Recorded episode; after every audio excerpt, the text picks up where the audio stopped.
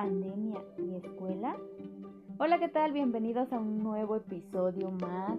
Soy yo, de nuevo su amiga Cindy Estrella García García, y hoy hablaremos de otro tema que ha causado pues muchos aspectos a reflexionar. Por eso te invito a que te quedes conmigo y demos comienzo.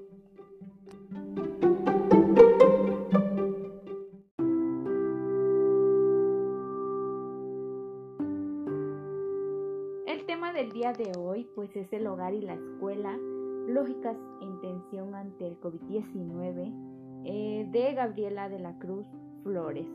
Ay, pues seguimos hablando sobre las afectaciones que ha traído consigo esta pandemia y es que desde que las clases se trasladaron a las casas, la enseñanza y los aprendizajes han dado un cambio radical, ¿no lo crees? Las repercusiones que se están viviendo, la verdad es que siempre, siempre han estado, pero debido a esta situación pues han empeorado y son más notables. Retomando lo que dice la autora, pues ella nos menciona cinco tensiones en esta lectura y pues a continuación hablaremos de ello.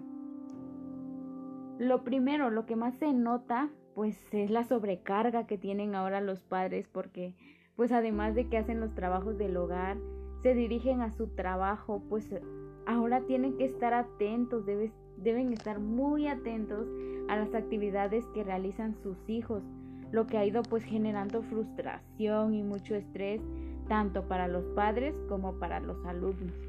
Además, cabe resaltar que otro problema que afecta directamente a los padres de familia es pues no contar con los recursos o estrategias para favorecer el aprendizaje y pues la poca comprensión de los métodos, lo que los lleva pues como lo mencionaba, frustrarse, ¿no?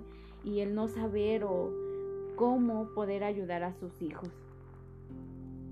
Hay algo que también se recalca, es algo muy importante, que es pues la desigualdad en la que todos vivimos. Porque sí se buscó como tal una estrategia, ¿no? La de trabajar, por ejemplo, por pues por la televisión, pero no se tomaron en cuenta que no todos contamos con un aparato en el que podamos pues visualizar las clases lo que lleva a muchos niños a desertar.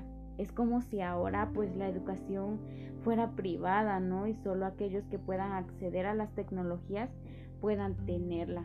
Qué feo, ¿no? Por otra parte, pues otra tensión que se vive es la violencia en la casa. Como les venía mencionando al principio, siempre ha estado, pero ahora algunos niños eh, pues se sienten frustrados viviendo en ese ambiente. Antes pues el ir a la escuela sentían pues un espacio para convivir con sus compañeros, un espacio para escapar de, de ese maltrato familiar que fuera de ayudarlos pues los está perjudicando mucho, haciéndoles sentir pues muy inseguros, ¿no? Estresados en ese tipo de ambientes. Eh, además de que algunos pues no, no solo están enfocados en sus tareas, sino que también trabajan, otros pues ayudan con las labores del hogar, cuidan a sus hermanos.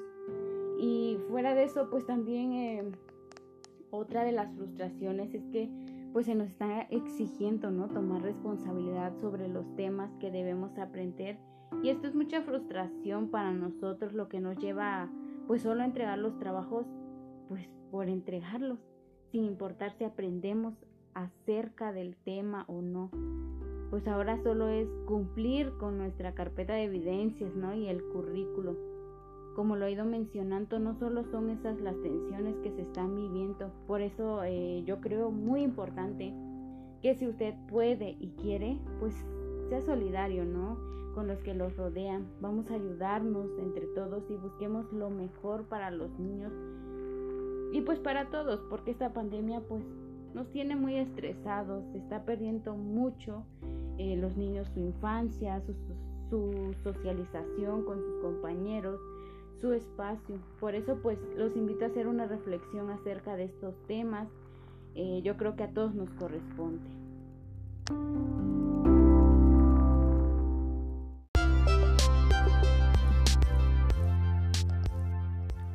Bueno, y pues es todo por hoy. Me da mucho gusto pues saber que están aquí escuchándome Espero que se encuentren bien. Les mando muchos saludos. Eh, espero pues seguir analizando sobre este tema eh, después y cuídense.